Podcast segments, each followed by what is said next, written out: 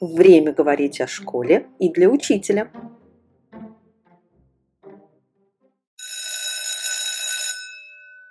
В этом выпуске продолжение нашего разговора с Марьяной Михайловной Безруких. Популярный лозунг «Учить, учиться». Это лозунг где-то конца 80-х, 90-х годов. А, собственно говоря, учить учиться – это а, формирование механизмов организации деятельности.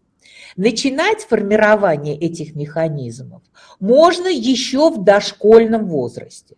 Во всяком случае, э, в тот момент, когда уже есть занятия с ребенком, когда он там на 15-20 минут садится что-то нарисовать, склеить и так далее, и так далее, а, можно формировать организацию деятельности. И я сейчас расскажу, какие компоненты включает вот это понятие организация деятельности.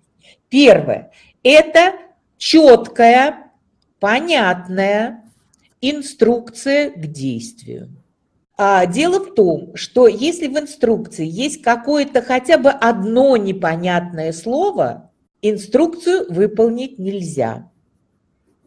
Наш мозг имеет такую особенность. Если он сталкивается с непонятным словом, а, это непонятное слово становится доминантой. И дальше он может читать что угодно, слушать что угодно. Но как бы мозг думает об этом слове. Значит, учитель должен очень четко продумывать инструкцию. И вот к вопросу о письме, э, о котором мы с вами говорили, самые нечеткие инструкции даются в ходе формирования навыка письма. Это абракадабра. Вот я вам сейчас приведу одну инструкцию, а вы подумайте, может ли ребенок-первоклассник по такой инструкции э, написать э, вот графический элемент. Начинаем писать немного отступя от верхней строки. Ведем руку вниз, немного не доводя, закругляем вверх левее. Понятно? Нет. У меня сразу, у меня вообще справа Супер. да, путаница, поэтому когда говорят левее, все, я теряюсь. Все. Абракадабра. Вообще, где немного отступя? И вообще, что такое отступя? И где немного не доводя, и что такое не доводя. А закругляем вверх левее, это, ну это вот если человека посадили за руль, это все себе представляют, и тут же предлагают ему сделать поворот на 30 градусов. Ну да. И еще не, еще не сбить столбики, потому что он должен в строке это сделать. Понимаете? Вот, а, значит, первое – это инструкция. И учитель должен очень тщательно продумывать инструкцию. Я много анализировала, что говорят педагоги в качестве инструкции. Выполнить это практически невозможно. Второе. А, ребенок должен научиться концентрировать свое внимание на выполнении именно этого задания. Если это дошкольник, то сначала это 3 минуты. Значит, вы даете задание на 3 минуты. Вы не даете задание на 20 минут, понимая, что он может сосредоточиться на 3 минуты. Так вот, задания, которые у нас дают по русскому языку, а э, это, например, 100%, а возможность ребенка 30. Что должен делать ребенок? Суетиться, писать как, как получится, потому что а, если нет времени, то жертвым качеством в любом виде деятельности.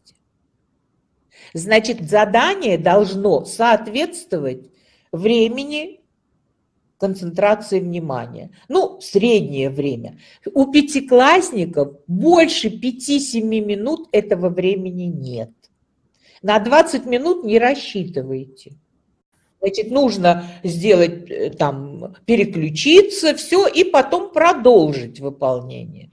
Значит, нужно сложное задание, особенно у пятиклассников, обязательно разбивать на части.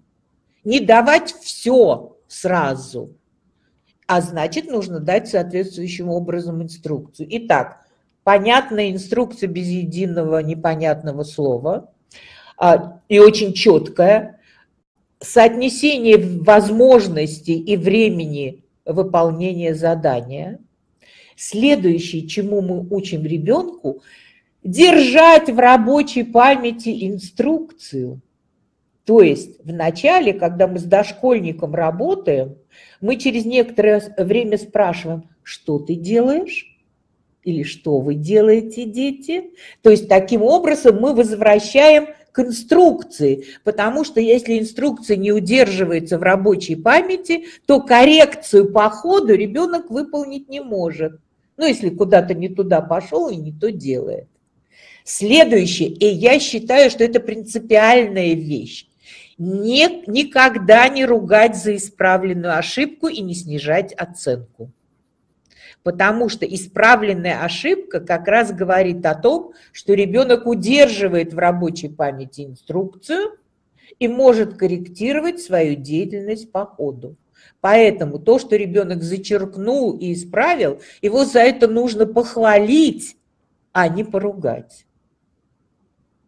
Следующее. Ребенок должен научиться заканчивать задание в соответствии с инструкцией. А у нас очень многие взрослые люди начинают выполнять задание и не знают, чем его надо закончить, потому что инструкции в рабочей памяти нет. И на этом же этапе, начиная с дошкольного возраста и всю младшую школу, мы учим ребенка всем этим этапам. Мы настаиваем на том, чтобы ребенок исправил, если не получается. Мы не снижаем за это оценку. И мы учим и начинаем это делать до школы, просить помощь, если непонятно. Редкий ребенок решается сказать «я не понял». Вот в начальной школе. А в пятом классе они рискуют это сказать. И это вызывает недовольство педагога. Но если педагог один раз прервал ребенка в этот момент, или сказал что-то негативное, или еще выставил этого ребенка перед сверстниками в неприглядном виде, то ну, больше ни разу у него никто ничего не спросит, потому что э, вы прервали одного, а все получили этот урок. Или вы замечание сделали одному, что очень важно у пятиклассников, а воспринимает это каждый. Это да. А, и еще вот по поводу инструкции, почему вот мы разбирали, да, двойки вот по истории, по географии у пятиклассников. Говорят, ну мы же задаем задание пересказать параграф. Я говорю, ну хорошо, а вы объясните. Нельзя давать такое задание. А что это такое? Да, они не понимают, что это значит. А нельзя давать задание пересказать. Ваше задание получить собственное как бы восприятие этого рассказа. Вот они пересказывают близко к тексту. Ну, они не умеют работать с текстом. А все-таки родители как могут помочь своему ребенку? Вот тут Марьяна Михайловна. А, ну, родители да. в учебных навыках могут помочь мало, потому что редкий родитель может там правильно объяснить учебный материал. А вот организация деятельности – это то, что, чему родители могут учить, и учить, э, начиная с дошкольного или там в первом классе, и не сидеть за спиной, не делать уроки вместе с ребенком до пятого класса, а потом ты сам, ты уже взрослый. В крайнем случае это несколько месяцев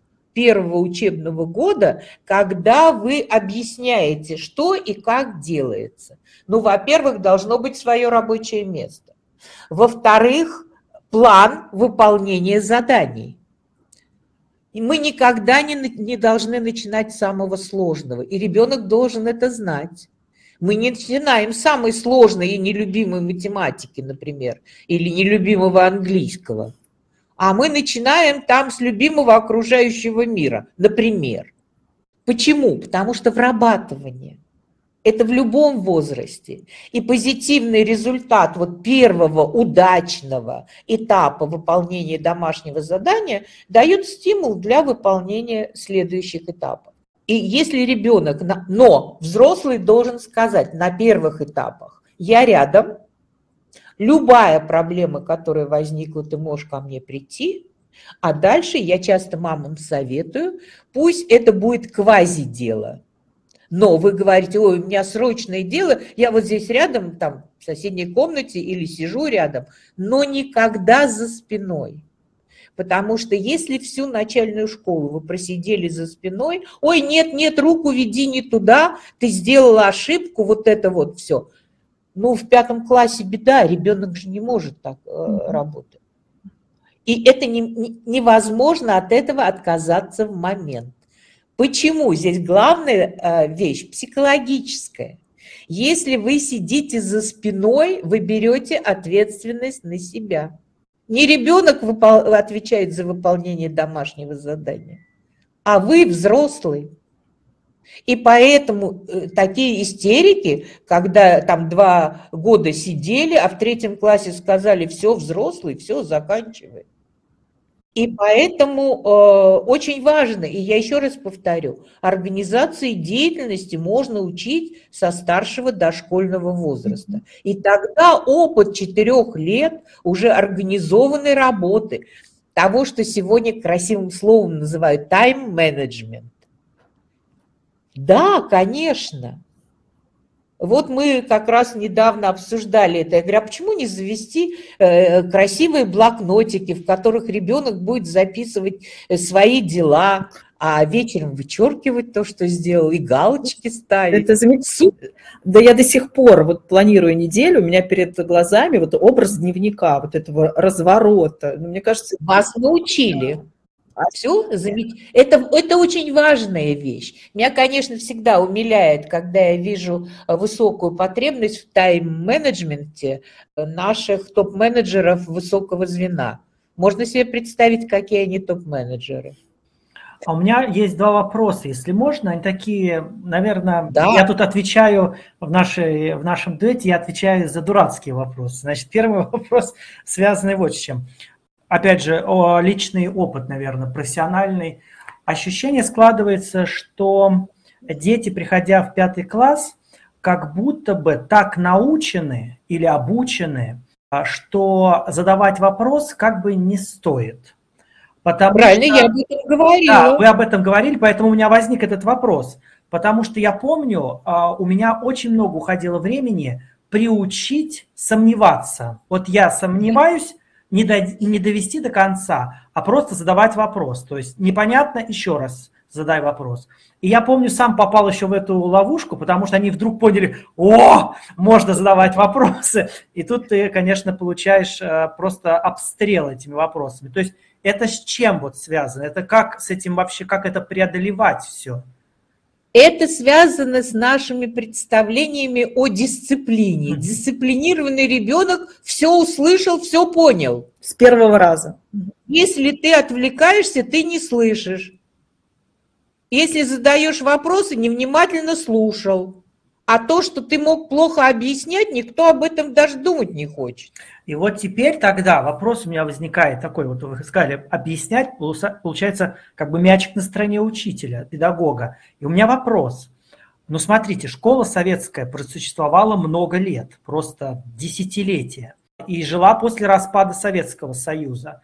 И как-то же вроде бы справлялись с проблемой, ну так нам говорят, или не справлялись. То есть у меня вопрос, почему тогда учителя старшего поколения как будто бы не передали а, ну, свой опыт? Или дети так сильно поменялись, и теперь пятиклассники другие? Ой, очень интересный вопрос. Э, давайте я начну со второго. Другие ли пятиклассники? В каком-то смысле другие, психологически другие, социально другие, физиологически у нас нет таких оснований говорить, ну, потому что мозг э, эволюционно э, выстраивался так, что короткий период ну, в истории человечества и даже такое резкое изменение за последние 20 лет, связанное с компьютеризацией, конечно, вносит свои какие-то коррективы, но не столь существенные. А вот социально и психологически – да. А, советская школа, а я пошла в школу в 52 году и прошла, ну, как бы весь период э, отечественной школы. Это была школа беспрекословного и моментального подчинения. В голову не приходило противоречить учителю. В голову никому. Ну, потому что если все ходят строем, то все ходят строем. Понимаете? Сегодня друг, принципиально другая ситуация. И вопросы не задавались не потому, а, что... Не там, было вопросов. Не было вопросов, а потому что задать вопрос учителю – это показать собственную глупость или несостоятельность.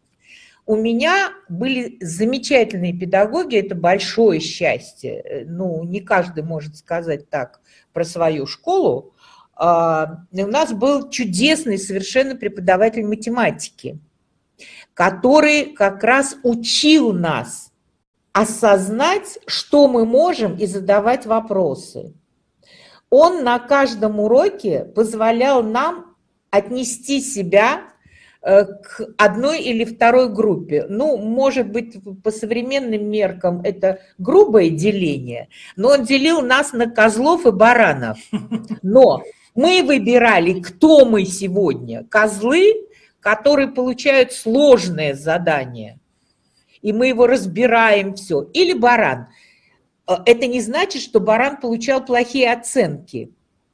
Он мог там э, не выучить материал, не знать материал, ну, как бы плохо понимать материал и так далее. И вот это то, что я сам осознаю, что сегодня я, ну, не в лучшей форме, а вот и имею право задавать любые вопросы, глупые, самые глупые. Он нам разрешал задавать глупые вопросы. Это, конечно, а мы хотим э, как бы, э, а все остальные нет. У нас там учительница, например, литературы была, э, которая вообще шаг вправо, шаг влево, расстрел. Вот там цитатник буквально, цитатник Мао был, мы смеялись, называли это цитатником Мао. Онегин эстет, он вышел на балкон и сказал, вот как бы, и, и цитата. То есть педагоги же разные.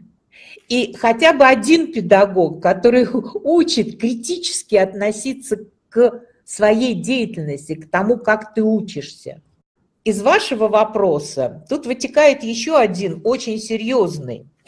Есть такой, ну, как бы, э, принцип понимания своей, своей познавательной деятельности, называется это метапознанием. То есть понимание того, как я сам учусь. К этому должны прийти дети к старшей школе. Вот если этого нет в старшей школе, а у меня были специальные циклы со старшеклассниками перед экзаменами, когда мы старались разобрать, как я работаю на экзамене, как я вырабатываюсь, сколько у меня времени концентрации внимания, как я э, как бы оцениваю, не оцениваю трудность э, вопросов, как я буду выбирать вопросы? Начну ли я с самых трудных или э, и так далее. Это такая, ну, я бы сказала, психофизиологическая и психологическая подготовка к экзамену. Но это то, что формируется в процессе деятельности. И тоже то, что относится к учить учиться. То есть в дошкольном возрасте мы начинаем формировать организацию деятельности. Всю младшую школу мы организацию деятельности формируем. И в конечном итоге нам организация деятельности гораздо важнее, чем э, набор каких-то сведений и даже знаний. Потому что на этой базе можно научиться чему угодно. А к старшей школе мы формируем механизмы метапознания, понимание собственной деятельности, того, как я читаю. Я вот работаю со своими магистрами, и на первом занятии э, я даю им задание для того, чтобы они понимали, как я читаю, сколько времени я читаю без отвлечений, что меня отвлекает, э, в каком случае я зацикливаюсь на чтении – в каком случае я начинаю пропускать текст, проскальзывать текст. Это вот очень важные вещи, потому что без этого э, планировать свою учебную деятельность очень сложно, а старшеклассникам нужно ее планировать, чтобы она была эффективна. Но это позже. К пятому классу должна быть организация деятельности. Ну, вот мне кажется, еще вот культура задавания вопросов, там, сомнения в чем-то, мне кажется, как-то подсознательно тоже передаются учителями, уж простите, пожалуйста, учителя, задать вопрос, э, допустим, там, администрации на уточнение, там, или еще что-то, сказать, что вот я этого не умею делать, мне вот нужно этому поучиться, вот как-то не в культуре, мне кажется, у учителей в целом.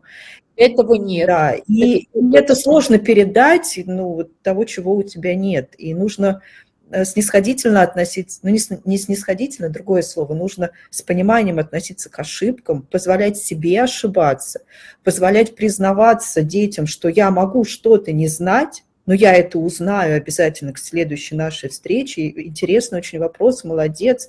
Я обязательно уточню, мы вместе разберемся. Мне кажется, это прям вау и очень здорово. И вот про то, как понимать, как ты учишься, вот очень важно и учителю тоже в голове это держать. Мне, вот лично мне всегда помогало, я очень хорошо помню свою школу, очень хорошо помню, как я училась, как я училась математике, у меня там не сразу все получалось. И вот помня это, держа в голове, я и старалась планировать свою работу со школьниками. Поэтому мне казалось, что в этом секрет какого-то моего успеха. Но успехом я называю то, что мои ученики, никто не говорил, что они не любят математику. Через себя надо все пропускать. Ну, можно не пропускать через себя, можно пользоваться чужим знанием и чужим опытом. А, Это тоже хороший путь. Через себя важно, но э, можно воспользоваться и, и нужно воспользоваться опытом поколения. Это, да, это безусловно. Это есть. Мгм. А, Иван, скажите, пожалуйста, а вопросы какие-то есть по ходу? Вот это же очень интересно. Вот знаете, у меня э, возникает всегда вопрос, а, э, я вспоминаю нашего вот общего с э, Еленой учителя Анатолия Георгиевича, Георгиевича Каспаржака, который, знаете, он всегда учителей ругает, а, но когда с учителями там, да, но вот внешне он все-таки их защищает. И у меня такая же срабатывает история, потому что я тоже, как человек, который работал в школе, я всегда защищаю учителей, но как человек, который в том числе работал в школе и занимаюсь там исследованием образования, мне всегда хочется поругать учителей. И вот сегодня, слушая и участвуя в нашей э, беседе, у меня, знаете, возникла вот какая мысль. Ну, а потом выяснится, что и шестиклассники требуют особого, понимаете, отношения, и семиклассники, потому что же ребенок не статичный, у него же там, наверное, на каждый год а, меняется набор этих гормонов того всего, еще и родители эти, и, де, и дети, и друзья, и любовь там. То есть бедный учитель, он вообще что? Он должен, а, знаете, у меня всегда возникает вот какая мысль, не должен ли учитель в какой-то момент ну, скажем так, начинать специализироваться на чем-то или а, работать в каком-то направлении, ну, скажем так, конкретно там в промежутке времени. То есть, например, если у него появились пятиклассники, может быть, стоит как-то это суммировать, я не знаю, и а, вот там, не знаю, он там два года работает с пятиклассниками, у него нет там десятого класса, чтобы он с ума просто не сходил, потому что я тут слушаю и понимаю, этому, значит, надо задание переформулировать, этому инструкцию по-другому переписать, а потом приходит десятиклассник, а у нее там страдания или еще что-то. Учитель же живой человек, он же не может как робот переключаться. То есть вот здесь есть какой-то выход, но если говорить, то, что я думаю, нас слушают не только учителя, но и э, руководство школ. Что-то здесь есть, какой-то, не знаю, не знаю, золотая середина, да. Лайфхак, как говорят. А, Ну, что вам сказать? Во-первых, я считаю, что педагоги счастливые люди. И счастливые, э, я вам скажу, как нейрофизиолог. И вы совершенно правы, у учителя каждый день новые, сложные и нестандартные задачи, которые он должен решить. А новая, сложная и нестандартная задача для мозга – это гарантия высочайшей активности мозга и э, формирования новых связей, рождения новых клеток. То есть жизни мозга. Это очень важная вещь. Редкая профессия, э, дает вот такой ресурс человеку, как учительская профессия. И в то же время это накладывает определенные требования. Что бы мы ни говорили, новые, сложные и нестандартные, они а, все равно группируются. И учитель, проработавший год с пятым классом, и проработавший успешно, ведь нам, педагогу, еще важнее, чем подростку. Важно получить э, положительный результат своей деятельности. Это то, что а, препятствует выгоранию учительскому. А к выгоранию приводит не только э, там непрофессионализм и ограничение времени, вот это вот главная беда, и ситуации неопределенности, но и э, отсутствие позитивного результата, потому что позитивный результат показывает, что э, все было не зря, старания были не зря. Я не очень э, как бы, большой сторонник отбора педагогов, которые любят детей. Вот здесь не столько любовь, и вообще не только, э, не, только любовь и не столько любовь, сколько профессионализм. Потому что профессиональные знания позволяют педагогу, любовь, она э, ну, чревата. А вот профессиональные знания и уважение к себе, к своей профессии, к детям, с которыми ты работаешь, уважение. Я про любовь боюсь говорить. Это слишком сильное чувство, и вообще лучше, чтобы педагог оставил это для своих близких. А вот с детьми он был уважителен, профессионален, спокоен э, и доброжелателен. Вот э, эти качества позволяют педагогу, вне зависимости от того, в пятом, в десятом, да, они все индивидуальны. Вообще нет двух похожих людей. Каждый человек – это как папиллярные узоры. Двух одинаковых папиллярных узоров нет. Но это не значит, что нет такой типовой, адекватной и э, эффективной тактики взаимодействия. Вот, к сожалению, наших педагогов больше учат предметному содержанию, чем особенностям взаимодействия. А эти особенности взаимодействия, они нарабатываются. И этому можно учить, потому что э, ну, как бы, есть кейсы, есть типовые ситуации. А можно такой вопрос задать? Во-первых, спасибо вам про любовь. Я помню, один мой работодатель в частной школе сказал мне, вы что, не любите детей? Она просто была потрясена. Я сказал, это не моя работа. Вот. Я, по-моему, меня вычеркнули, значит, из благонадежных. Вот. Но я правда считаю, что это не задача учителя. Но вот вы сказали про предметность, и я подумал про классных руководителей. Вот у него есть пятиклассники, и он предмет, допустим, не преподает, либо не только преподает, он классный руководитель. И вот это же отдельная задача. Да. Совершенно. Это, это совсем отдельная задача. Это вот задача взаимодействия. Тут слово коммуникация э, не подходит, потому что это дорога такая э, двухсторонняя. Ребенок к педагогу, а подростки, они настолько нуждаются в поддержке взрослых. Вот они кажутся нам колючими, э, какими-то агрессивными, но это ответ на наше непонимание. Потому что любой человек, который работал с подростками, знает, насколько они благодарны, как они, открыв рот, могут слушать, и как многие родители говорят, ну, если похвалю, вывернется наизнанку. Я обычно спрашиваю, почему не хвалите? Почему жалеете похвалу? Любовью человека нельзя испортить.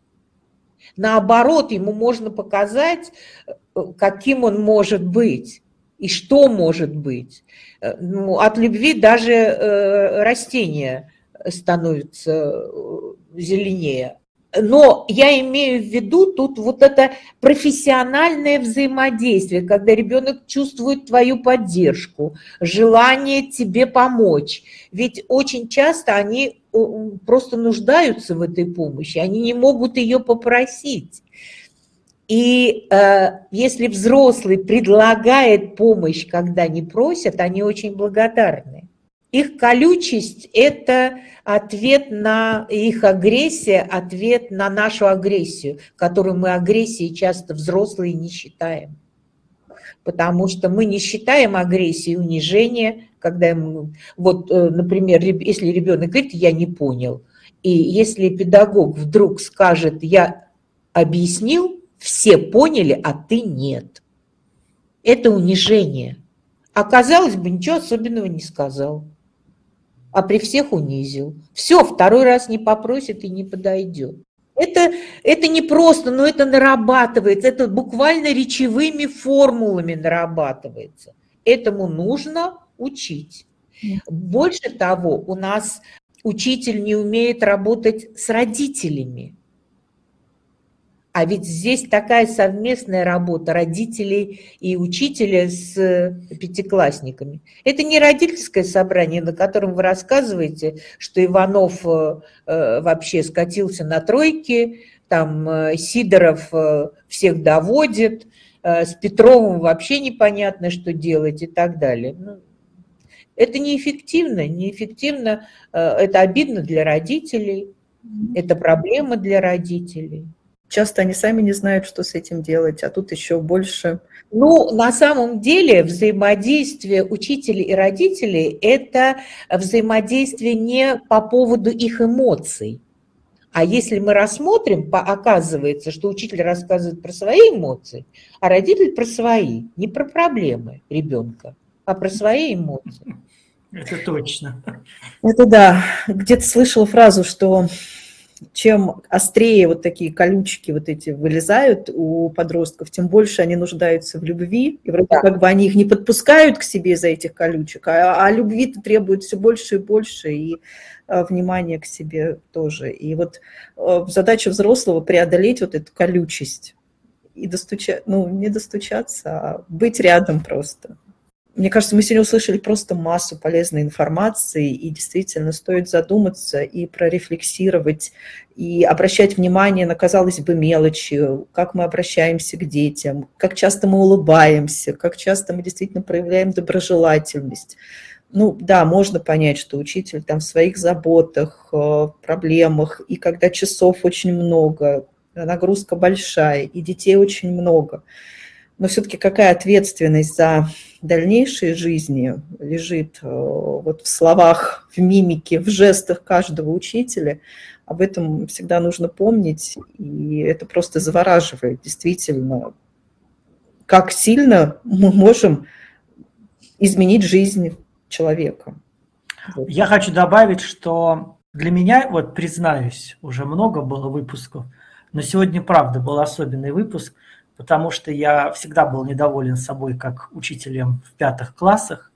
Но если говорить уже серьезно, то мне показалось, что сегодня как-то наиболее ярко прозвучало, то учитель – это профессия. И мы говорим про профессию, и что профессией можно гордиться, и профессия – это очень важное достижение. И я очень вам признателен за то, что мы сегодня это обсуждали и говорили.